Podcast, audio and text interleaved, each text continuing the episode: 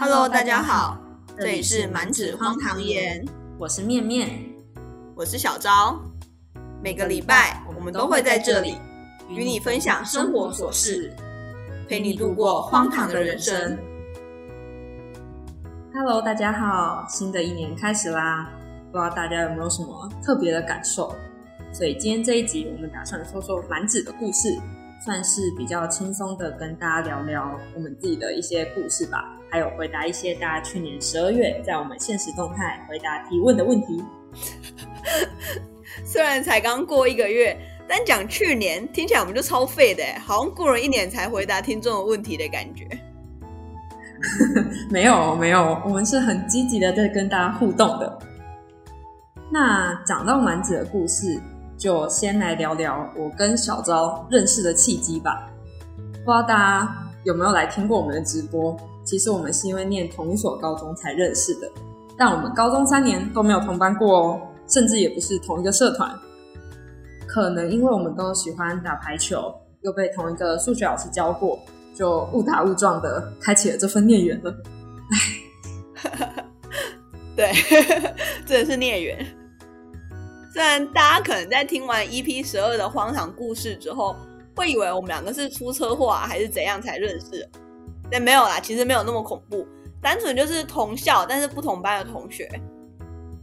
不过我那个时候真的是跟面面太熟，导致毕业之后回母校找老师，面面的老师都以为我是他们班上的，然后还问我说：“哎，我以前没有教过你吗？”嗯，真的没有。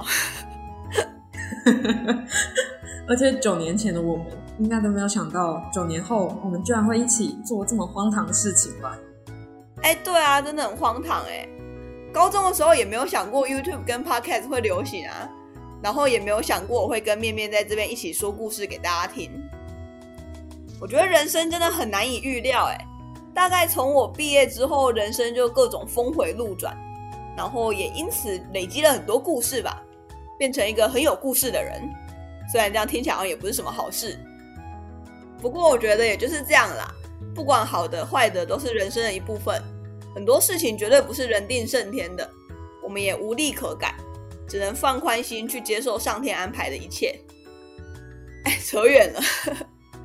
说回高中生活，不知道大家有没有听过一种说法，是高中交的好朋友会是你一辈子的朋友呢？上高中以前，我一直对这句话半信半疑。不过现在看起来也算是有验证了，像我还有跟我高一的同班好朋友联络。哦，对了，刚刚不是说面面班上的老师都以为我是面面班上的同学吗？一方面也是因为我跟我高一的同班好朋友在高二分班的时候，他就刚好跟面面同班，所以可能就是因为这样的关系，变成我很常去面面他们班找我高一的好朋友，然后就开始扩大。我记得那时候有算过，哎，面面班上的人，我好像认识超过一半吧，真的超多。我们班应该有五十个，你好像真的认识超过一半，哎，恭喜成为我们班的隐藏同学。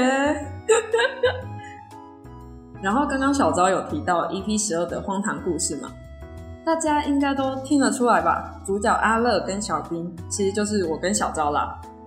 然后在这里，我想简单跟大家分享一下小兵这个绰号的由来。不知道大家有没有就是追过星呢？就是我们在高中的时候还蛮喜欢帮学校里面很会打排球啊，或是很可爱的人取绰号，其实就有点像是在追星的感觉。然后那时候小昭很喜欢的一个偶像，其实是我高一的同学啦，他叫做太阳，绰号是太阳。他每次看到太阳都会心花开，觉得自己被融化了，所以我那时候就帮他取了。被太阳融化的冰淇淋这个绰号，然后讲着讲着就变成冰淇淋，最后就被我们改成小冰，用在荒唐故事的角色上了。嗯，没错没错，我就是那种很容易被融化的那种冰淇淋。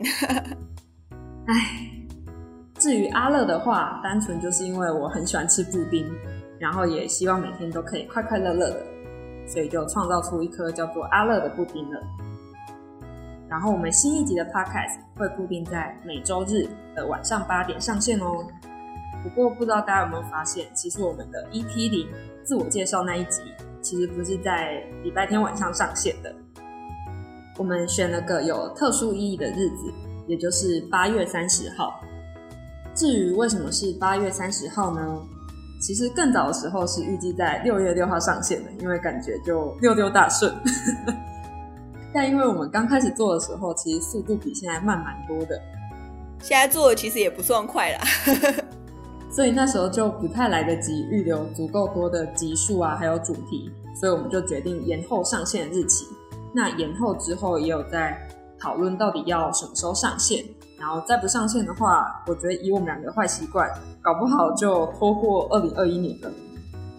嗯，两个拖延症末期的人。然后我最后就想到说，不然把我跟小昭的生日加起来好了。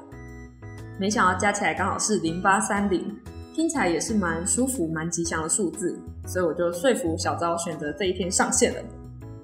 然后这一天其实刚好是礼拜一啦，所以目前就只有这一集不是在礼拜天晚上上线的。那我们一开始其实想了蛮多主题的，大家应该也能从主题的选择上看出小昭的兴趣爱好。部分原因是因为小昭大学的专业啦，然后另外一部分就是因为小昭本身真的很喜欢历史类的故事，比如说他本人就很爱看古装剧。所以“满纸荒唐言”这个名字当初也是小昭提出来的。我们讨论之后就觉得说，“荒唐”这两个字好像真的蛮符合我们想说的故事，或是可以去代指生活中遇到的各种荒唐经验。所以就决定借鉴一下曹大师的文具，来作为我们的频道名称啦。嗯，没错，像是我们在 EP 零自我介绍那一集也有提过的。虽然我们可能没有像曹雪芹这样的能力。来写出这么可歌可泣的作品，但因为我跟面面都是属于比较偏陪伴型的人格特质，所以也希望我们的 podcast 是可以陪伴大家走过人生的低潮，迎接大雨过后的天晴以及美丽的彩虹。耶！然后头贴里面的企鹅跟鹿，就是代表我跟小昭啦。企鹅的话，是因为我本人真的很热爱企鹅，嗯，企鹅的娃娃啦，算是被家族影响吧。因为小时候有一阵子，表哥表姐不知道为什么就突然爱上企鹅，所以出门在外的时候，只要看到企鹅娃娃，就会关注或是下手。像我表姐最近又买了一只新的企鹅娃娃，哎，而且我还记得以前跟表哥他们玩风之谷的时候，不是可以创建工会吗？我表哥就创立了一个工会，叫做企鹅家族。然后头贴里面的这只企鹅，其实就是根据我表哥之前送我的娃娃创造的。除了颜色不太一样之外，长相是差不多啦。虽然我其实有点忘记表哥当初为什么要买这只企鹅送我，但自从我拿到它之后，它就陪伴我去上大学啊，出社会工作，陪我到处奔波，已经算是我生活的精神支柱了吧。嗯。我的部分呢，是因为我有一只表姐送的梅花鹿玩偶，也是 也是表哥表姐送的，真的是。那我这一只梅花鹿玩偶呢，也是从小陪我到大。那因为这只娃娃的关系，让我对梅花鹿就有蛮大的好感，所以才会想要用梅花鹿来当做我的代表图案。是说我对梅花鹿的爱，真的是从玩偶延伸到现实生活当中，哎，我还会特地跑去农场。或者其他私人饲养梅花鹿的地方去看梅花鹿，或者是跟他们互动。前面有提到我的高一好朋友啊，像他还特地买了梅花鹿的造型的小饰品来当我的生日礼物。谢谢表哥表姐，让我们的频道有了这么可爱的吉祥物。好的，那接下来这个环节呢，我们就要来回答观众的提问啦。有请我们的小编鸡来帮我们朗读题目好吗？好啊，对了，这边先跟各位听众介绍一下我们的小编辑，他在我们之前的直播有出现过。那他是我大学同学，目前在我们频道是做幕后协助的工作，或许之后也有机会来幕前跟大家聊聊天。好的，那吉麻烦你喽。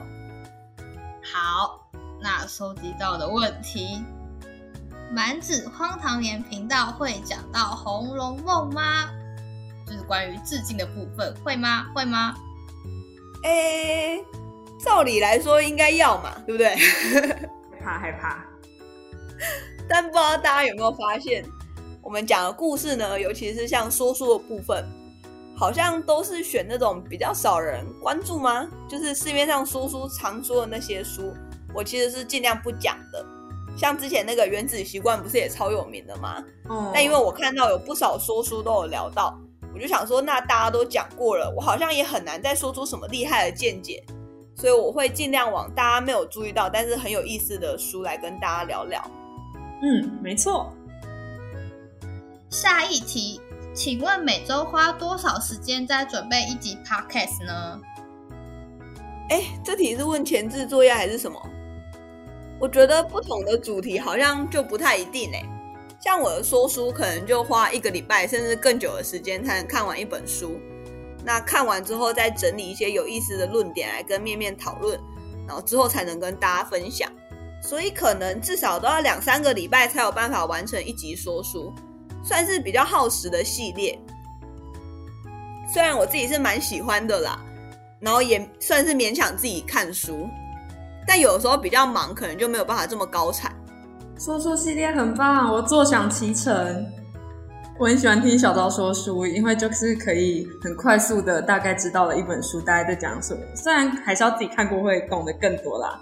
因为可以攻击我，对，可以拿来攻击小昭，请他就是向书里学习。打爆眼。我要继续。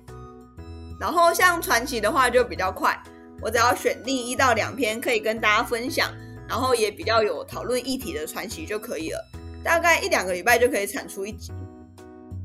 那我的话就是属于比较焦虑型的工作人格，所以基本上只要我有空，我就会开始做跟满纸荒唐言相关的东西，不管是找主题啊，或者写稿，或者是做 IG 版面，或是录音等等，当然也包括追杀小刀啦。不包括吧？可以不要吗？所以每周花的时间估计就是单纯这样加起来，可能有两到三天吧，搞不好还会更久一点点。八天之类的。你 不要欺负数学不好的人，一周是要怎样有八天？哇，那听起来真的是用用尽良苦，花了很多时间在准备。好，那既然都那么认真准备了，就请观众多多支持我们频道。耶、支持我们！来，再来下一题。下一题，呃，面面跟小昭是怎么选择故事的呢？嗯，我自己好像是比较偏向以我的兴趣去选择，哎，毕竟如果我看的是没有产生共鸣的，那好像也有点难跟大家分享。嗯，目前做过比较多的主题，像是说书嘛，像小说类啊、心理学类啊，还有一点点就是理财、财经方面的，或者就是单纯讲故事，像传奇类的那种都有。不过不知道目前这些主题大家有没有兴趣啊？在这部分我是蛮希望听到听众回馈的，也或者大家想要敲碗听什么主题，也可以在 IG 留言跟我们说。我自己觉得我的喜好是蛮发散的啦，就是可能各方面都可以努力尝试看看。那我目前负责的部分主要是绘本跟综艺嘛。那绘本的话是我小时候家里买的，所以素材算是手边现成的故事。但我也会根据故事的长短啊，以及能不能延伸出有趣的议题来跟小昭讨论，或者小昭看完之后有没有一点点共鸣，来决定要不要跟大家分享。缺点的话，可能就是因为故事都比较久远，而且大部分都是国外的绘本。我之后应该也会更关注目前台湾的绘本故事。我觉得现在蛮多绘本都很有趣，也很有意义。所以如果有绘本创作者或是书籍厂商，都可以找我们合作哦。偷偷工商一下，征求干爹。没错。那如果是比较近代的绘本，我们可能会用不同的方式去介绍跟分享，把完整的阅读乐趣留给大家。那再来综艺的话，我们目前是分享了一档中国的职场观察综艺，叫做《初入职场的我们》。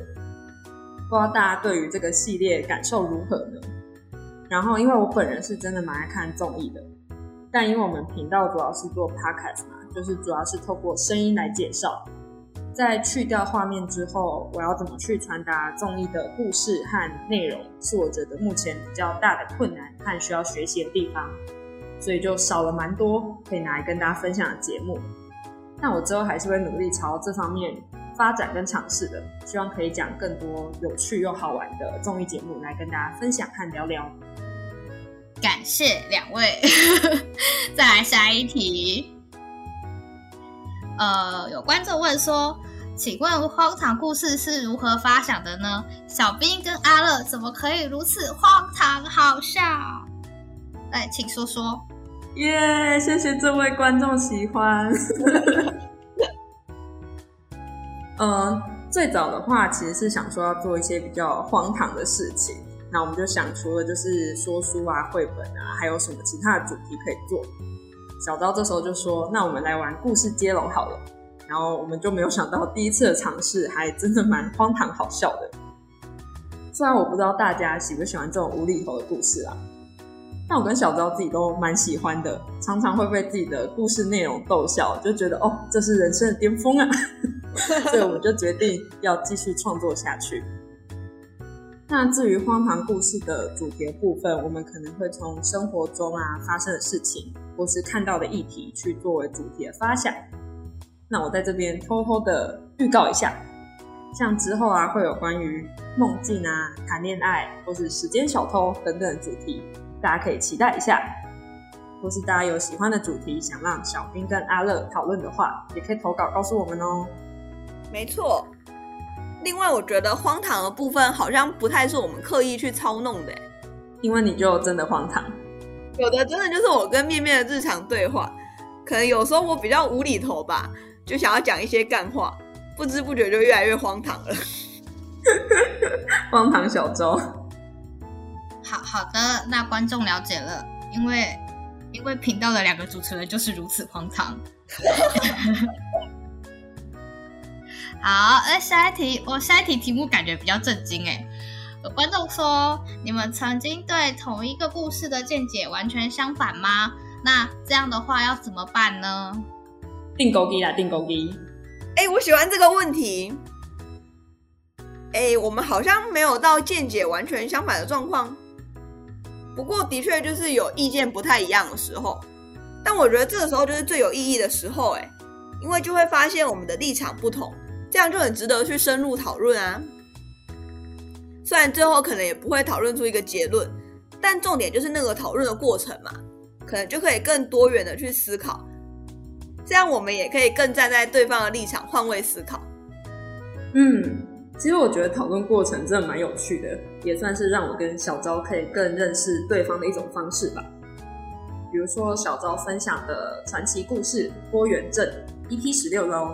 里面就有提到，乡人们被郭元正的话语说服，马上倒戈，决定一起去杀猪妖。我听到后的第一个念头，其实是觉得猪妖虽然有点迫害他们，但应该还是有降服或是保佑过他们吧。他们随便就被说服，也太墙头草跟忘恩负义了。嗯，我会被踏伐怎么办？我有点害怕。好啦，我知道不该对坏人有斯德哥尔摩症候群，但这个算是我当下听到的。第一感受啦。然后小昭一样也是觉得他们忘恩负义，嗯，但他的出发点是郭元正帮乡人们把猪妖杀掉了，是为民除害。乡人们一开始居然还想要杀掉郭元正来祭拜神明，真的是很忘恩负义耶。或是职场综艺，实习生们在工作习惯上的冲突，我跟小昭的看法也会不太一样。不过我觉得这就是两个人共同经营的有趣之处吧，可以更了解对方的价值观，也会在工作方式上去努力磨合。但我觉得也是一种对友谊的考验啊，友谊的小船危险，小船直接翻，说翻就翻。但说真的，虽然我跟小昭有很多地方想法不同，但整体价值观还是有重合的啦。也愿意为了对方去沟通跟调整自己的做事方式，不然友谊的小船搞不好真的会说翻就翻，可能已经翻了。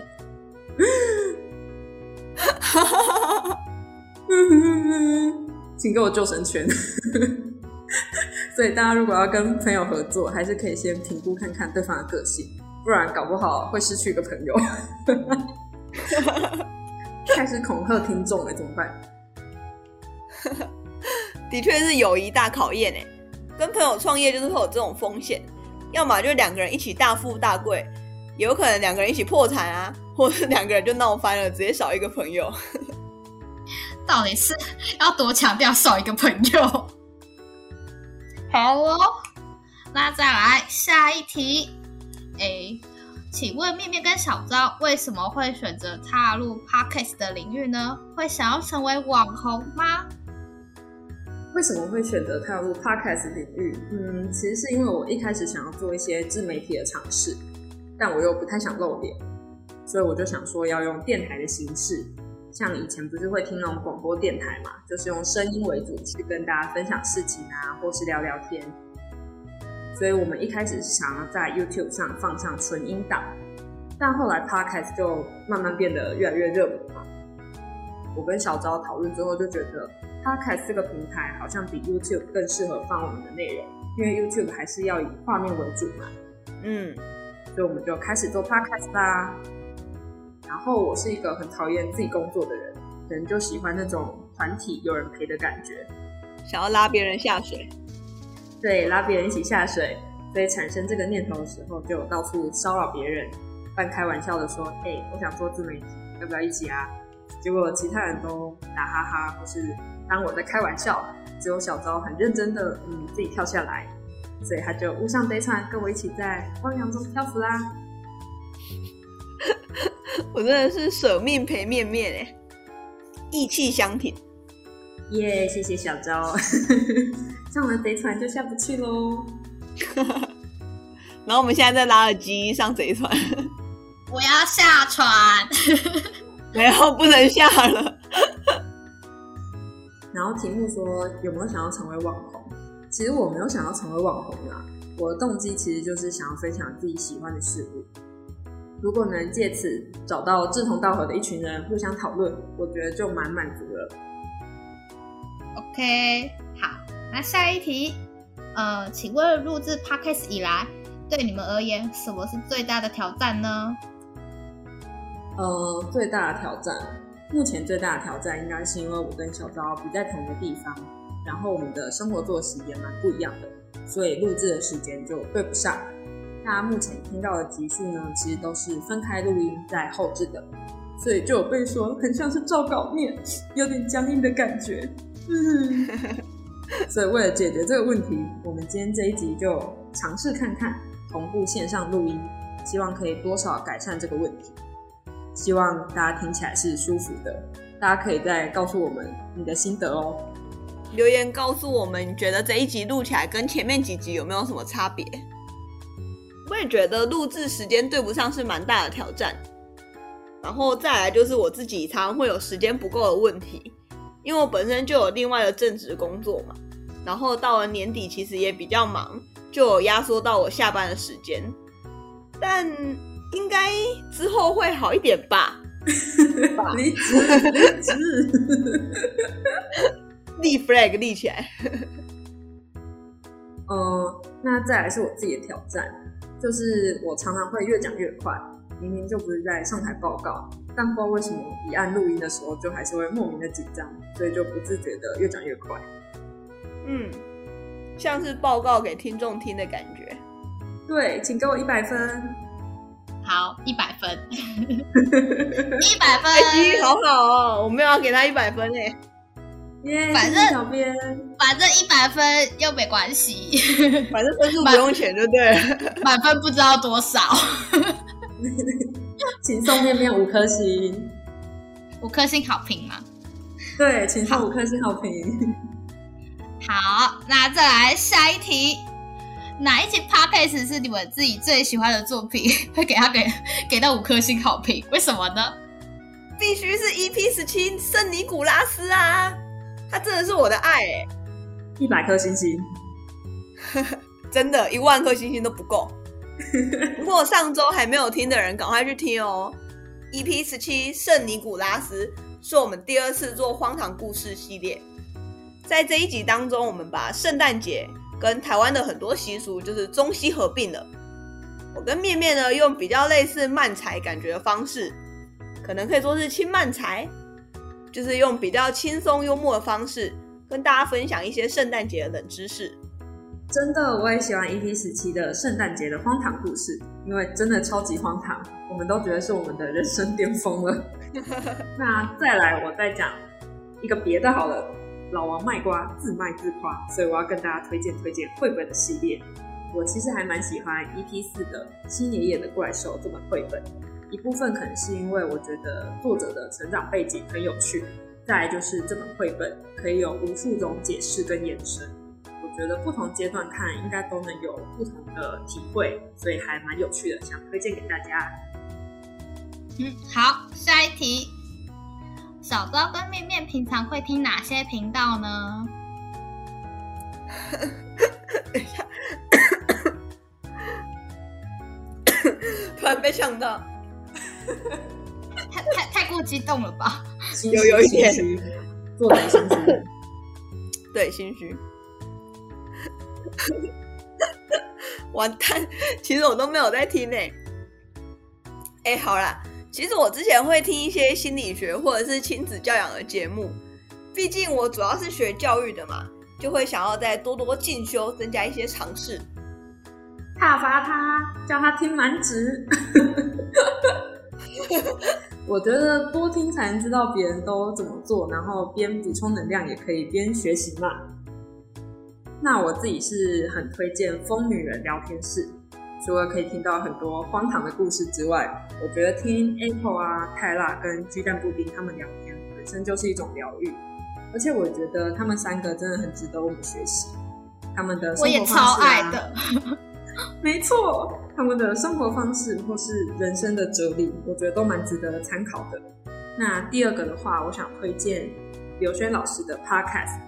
刘轩的《How to 人生学》，它里面可以听到很多正能量的分享，或是有关心理学的理论探讨。他也会去专访各行各业的人，所以可以让我们生活变得更丰富，也可以更有参考的方向。好，我也要小编私心推荐《疯女人聊天室》，真的好好听哦，超喜欢，听起来很舒服。推推，好，再来下一题。呃，你们请问满纸荒唐言以后有考虑在做直播或者是露脸吗？嗯，直播，哦那我在这边还是要先特别感谢六六平台还有 Carol 的邀请。其实我跟小昭当初接到邀请的时候也纠结了蛮久，后来是觉得多多尝试也没有什么不好，就逼自己跳下去了。虽然我们在十一月去年十一月试播了三次之后。发现我们做 podcast 的时间就有一点被压缩，我们就害怕说，如果继续做下去，很有可能蜡烛两头烧，最后都顾不好。所以考量之后，就决定暂时不继续在六六平台直播了。但我们真的很开心，可以有这样的机会去体验一波啦。嗯，真的，直播是很好玩，而且可以在线上跟大家互动聊天。我觉得如果以后时间允许的话，我们可能还是会再有直播。不过还是要收听的人数够多啦，所以如果想要听我们直播的朋友，赶快去多拉几个朋友一起来认识我们，这样人多也比较好玩。那至于露脸的部分呢，我应该是暂时不考虑啦，因为我这边自己的正职工作，老板是不允许兼差的，所以避免被同事发现的话，我还是低调不要露脸比较安全。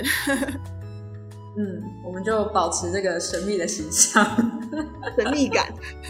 对，那个想象总是美好的。没错，我们要保持这种美好的想象。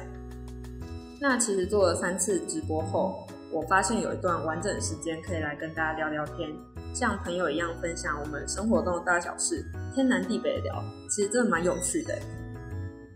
虽然每次开始前我都会很焦虑。但开始后就会觉得啊，好啦，有没有想象中那么可怕嘛？但确实还是需要先准备一些故事啊，或是经验。毕竟我的临场反应很烂，所以我还是会先做做功课，再跟大家开心的聊天。希望之后还有机会可以一起玩。然后露脸的部分，我应该跟小赵一样，也是先不露脸。好的。哦，有观众想问。满纸荒唐言之后还会有什么小活动吗？哦，对，前面忘记跟大家分享，我跟小昭从去年的中秋节开始展开了一百天的感恩日记挑战。这个挑战的灵感来源是我刚刚说的嘛，我很喜欢刘轩老师，他之前就有办过很多次类似的活动，像是感恩日记挑战啊，或是每天发一句最喜欢的话。然后我们那时候就觉得说，我们好像要天天发个现实来跟大家互动，但就不知道可以发什么内容，所以我就灵机一动，决定我们一起来展开这个挑战。一方面是想说可以跟大家分享我们的日常生活，另一方面也是希望这样的习惯可以让我们更好的去感受生活，带给自己正能量，然后就可以产生良好的生活循环。那至于之后会不会有其他的小活动呢？答案是当然会，不过我们其实还在努力思考中，希望可以除了感恩日记挑战之外，还可以创造更多有趣，然后可以跟你们互动的小活动。所以如果大家有什么想参与或是想建议的活动方向，都可以私信告诉我们哦。再来下一题哦，有观众想要问吃货小昭有什么推荐的美食吗？请把口袋名单交出来。哦，当然，如果面面也有推荐的美食，也可以一起说哦。好，开始。哎，你们没有听过一个说法吗？每个人都觉得我家巷口那间店是最好吃的。不过我可以跟大家推荐手摇饮料的部分，这个我们在 EP 十二荒唐故事交朋友需要门当户对吗？那集有出现过的，就是波哥的综合腥味，就说是波哥了，波波波。你这个少数派，想要被大家再攻击一次吗？波哥，哎，不管啦，那个名字不是重要。哎，不是啊，酸酸甜甜的真的很好喝，又有波霸跟珍珠那些东西可以咬，完全就是满足我这种口腔期发育不完全的小朋友啊。好哦，小朋友，小朋友。好，呃，有观众想要问说。面面最近有在追什么好看的剧或综艺呢？嗯，综艺的话，我现在在追《大火之家》，不知道我们的听众有没有人是小十二？有的话，欢迎找我认亲哦。然后还有 Netflix 上的甜点比赛或是玻璃工艺的比赛，像是 Baking Possible 或是 b o a Away，，都很好看，超级推荐大家的。至于戏剧的话，我想推荐大家看去年十二月刚完结的日剧。不良少年与白手杖女孩，它是一部在讲关于视障人士的日常跟困扰。我觉得很多事情真的是我们平常没有去想到跟关注到的。算是可以一边看甜甜的恋爱，一边让自己更了解这个领域，就可以更有同理心，或是去关注到别人的需求。然后我其实知道，像台剧的《华灯初上》或是《无神之地不下雨》，还有《茶经》都很好看。但因为故事内容比较沉重跟悲伤一点点，我在忙碌的时候可能比较想看不需要动脑的剧，所以就还没有去补上。不过如果大家有喜欢的综艺或是戏剧，都可以私讯或是 tag 我哦，我就会去尽快的完食，然后再跟大家讨论跟分享。感谢面面跟小昭回答完观众的提问。今天因为时间的关系，原本还有准备了一些快问快答的题目。那我们就留到下集喽。喜欢我们的话，记得订阅追踪。想要看面面跟小昭的快问快答考验，那就一定要记得继续听下一集哟。那我们就下周见啦，拜拜，拜拜。